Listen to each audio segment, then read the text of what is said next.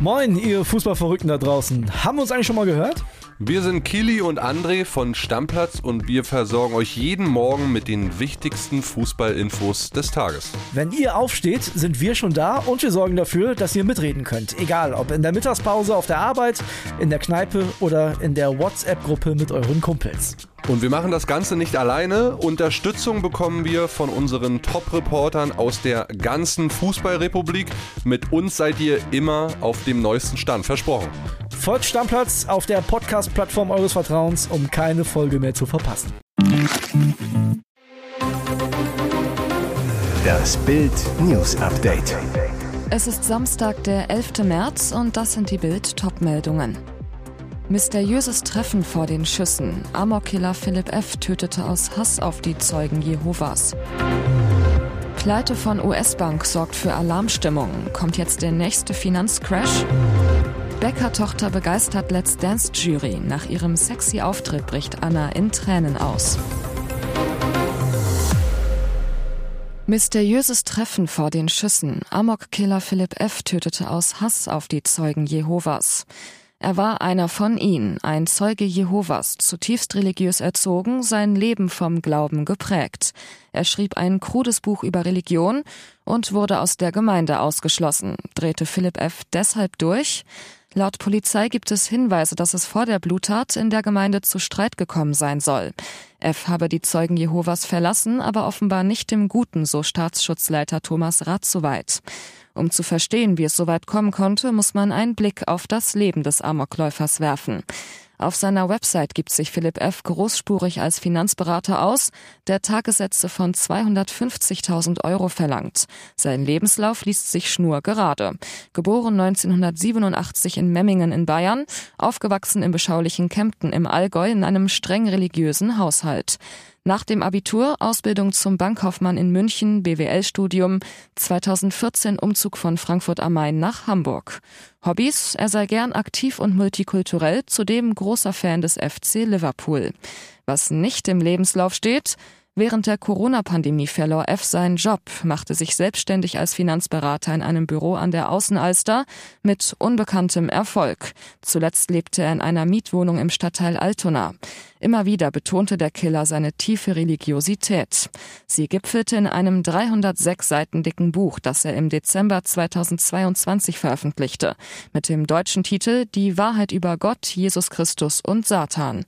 Entgegen landläufiger Meinung sind Gott, Jesus Christus und Satan keine abstrakten Wesen im Himmel, schwadroniert Philipp F. darin. Sie sind mächtige Geisteswesen mit Gefühlen, die wie wir Menschen impulsiv agieren. Dieses Buch, behaupten Zeugen Jehovas in einem Internetforum, soll zu seinem Rauswurf geführt haben. Verbraucherzentrale warnt vor neuer Abzocke, kurzfristige Arzttermine immer häufiger gegen Geld. Arztportale im Internet machen es möglich. Wo bekomme ich noch kurzfristig einen Termin? Kein langes Telefonieren, freie Termine können mit ein paar Klicks gebucht werden. Sogar kurzfristig hat der ein oder andere Mediziner noch was frei.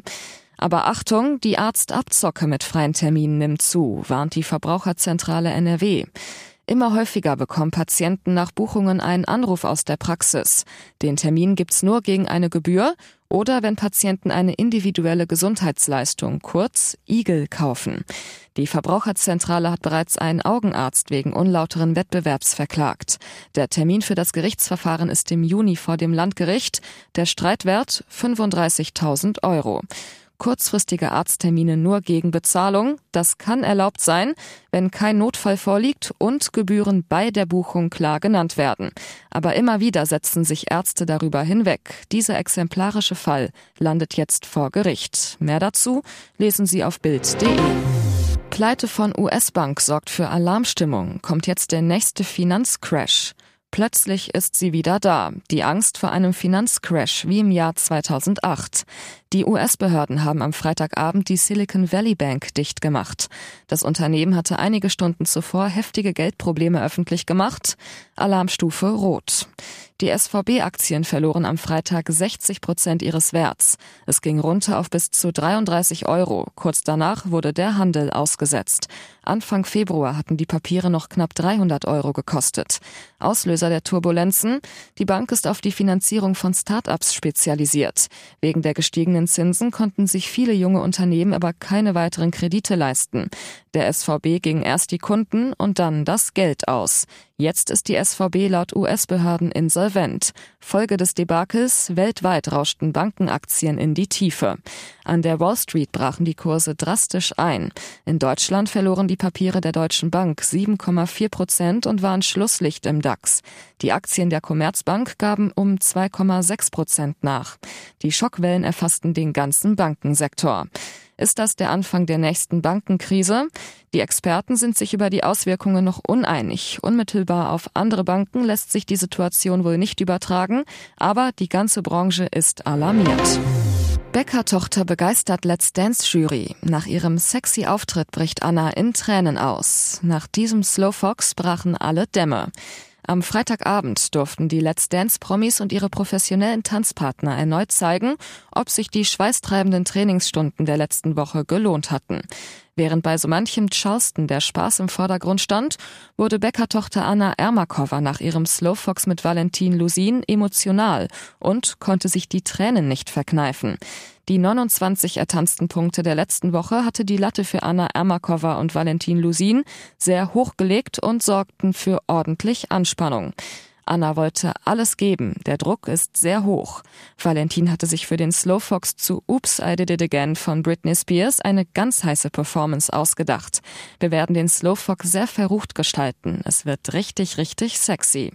Die Jurybewertung folgte kurz darauf und Anna konnte ihr Schluchzen nicht mehr verbergen.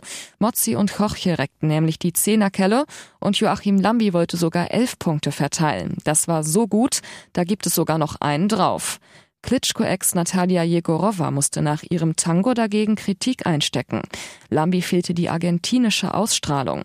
Was dir gefehlt hat, war die Dynamik dieser Frauen. Auf der Bühne waren die Schritte manchmal ein Ticken zu früh auf der Musik.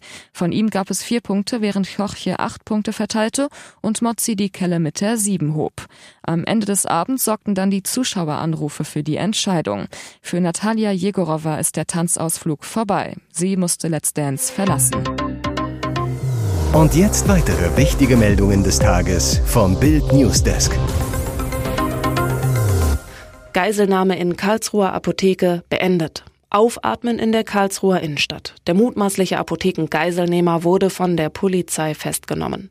In einem Livestream der Lage vor Ort war zu sehen, wie sich einige Spezialeinheiten der Polizei vor der Tür der Kongressapotheke positioniert hatten. Dann ein lauter Knall. Um 21.10 Uhr erfolgte der Zugriff. Dabei wurde ein männlicher Tatverdächtiger festgenommen. Der Deutsche, 20, ist schon wegen Gewalt- und Eigentumsdelikten Polizei bekannt geworden, wie die Staatsanwaltschaft und das Präsidium in Karlsruhe mitteilten. Mindestens elf Geiseln befanden sich den Beamten zufolge in dem Geschäft. Eine davon könnte eine Mittäterin gewesen sein, vermutet die Polizei. Dies werde aber noch geklärt. Ein Polizeisprecher nach dem Zugriff der Täter ist unverletzt. Nach jetzigem Stand gibt es keine verletzten Geiseln. Los Angeles. Eine Erfolgsgeschichte ist es schon jetzt. Der deutsche Film im Westen Nichts Neues ist beim Oscar in neun Kategorien nominiert. Das Drama Tar mit Kate Blanchett und Nina Hoss könnte in der Nacht zum Montag im Dolby Theater sechs Oscars einheimsen. Stars wie Daniel Brühl werden bei den Oscars sein, danach beim Governors Ball feiern. Heidi Klum ist seit Jahren Gast auf der Oscar-Party von Elton John. Auch Moderatorin Sonja Kraus ist dabei, nach Bildinformationen ebenso Filmstar Veronika Ferres und ihre Tochter Jungschauspielerin Lilly Krug. Bei Promi-Partys bekommen die Gäste am Ende eine Goodie-Bag. Bei den Oscars sind diese Geschenke mega wertvoll. Organisator Lash Ferry zu Bild. Der Gesamtwert der Geschenke pro Tasche liegt bei rund 120.000 Euro. Aber nur die größten Stars kriegen sie. 26 Personen. Was ist drin? Laut Ferry nur wenig Produkte. Es gibt viele Gutscheine, zum Beispiel für eine Kanada-Reise im Wert von 37.000 Euro oder eine Botox-Behandlung im Wert von 7.000 Euro. Die Favoriten für den Oscar sind unter anderem Schauspielerin Kate Blanchett, Schauspieler Austin Butler und Regisseur Steven Spielberg. Comedian Jimmy Kimmel wird die Show zum dritten Mal moderieren. Die TV-Übertragung ist bei uns Sonntagnacht ab 1 Uhr morgens live auf Pro7 zu sehen. Bild.de versorgt sie die ganze Nacht von Sonntag auf Montag live mit allen Informationen zu den Geschehnissen beim Oscar. Höhnes Warnung an die Bayern. Darum hat der BVB nun einen Vorteil im Kampf um die Schale. Jetzt ist Uli Hoeneß auch noch die Abteilung Alarm. Unter der Woche hatte der Ehrenpräsident des FC Bayern dreimal seine berühmte Abteilung Attacke gegen Paris Saint-Germain, Scheichmilliarden für Transfers, Experte Lothar Matthäus, ARD und ZDF wegen ihrer kritischen WM-Berichterstattung gefahren. Nun schlägt der Ex-Boss nach dem starken 2 zu 0 im Achtelfinal-Rückspiel gegen PSG und vor dem Bundesliga-Heimspiel gegen Augsburg Alarm. Seine Bayern-Stars warnte er bei der Münchner Makler- und Mehrfachagentenmesse. Das war ja auch zu unserer großen Zeit schon so, dass du meist nach wichtigen Champions League-Spielen ganz große Probleme hattest, vor allem gegen Vereine, die vermeintlich nicht so stark sind. Laut Hoeneß hat der BVB nun im Kampf um die Schale einen Vorteil durch das Champions League aus gegen Chelsea. Hoeneß sagt, natürlich wird es dieses Jahr enger, auch weil sich Dortmund voll auf die Meisterschaft konzentrieren kann. Das ist der Nachteil ihres Ausscheidens und wir reisen jetzt durch die Weltgeschichte. Das wird nicht so einfach. Simone Tomalla macht Schluss. Sie liebt den DJ nicht mehr. Sie waren knapp ein Jahr ein Paar und sehr verliebt. Bild erfuhr, jetzt ist alles vorbei. Liebesaus im Hause Tomalla. Schauspielerin Simone Tomalla hat sich von ihrem Lebensgefährten DJ Nicolino Hermano getrennt. Ein Zurück ist ausgeschlossen. Das Management von Simone Tomalla sagte zu Bild, ich kann die Trennung bestätigen. Simone Tomalla und Nicolino bleiben einander freundschaftlich verbunden. Simone Tomalla selbst möchte sich gegenüber Bild nicht äußern. Zu den Gründen der Trennung ist offiziell wenig bekannt, andere Partner sollen aber nicht im Spiel sein. Bild weiß allerdings, mit der Wahrheit hielt es der schillernde DJ offenbar nicht immer ganz so genau. Im Mai 2022, so berichten Freunde, feierte er bereits seinen 56. Geburtstag. Offiziell gab Nicolino sein Alter allerdings immer mit 45 an. Tomalla absolvierte bis zuletzt noch gemeinsame Auftritte mit Nicolino. Letzte Woche waren beide gemeinsam bei Sat1 im TV. Die John Wick Premiere am Mittwoch besuchte Tomalla allerdings allein. Und nun? Simone Tomalla fängt ihr neues Single-Leben auf dem ZDF Traumschiff an. In wenigen Tagen reist sie allein nach Asien, wo sie für eine neue Folge vor der Kamera steht.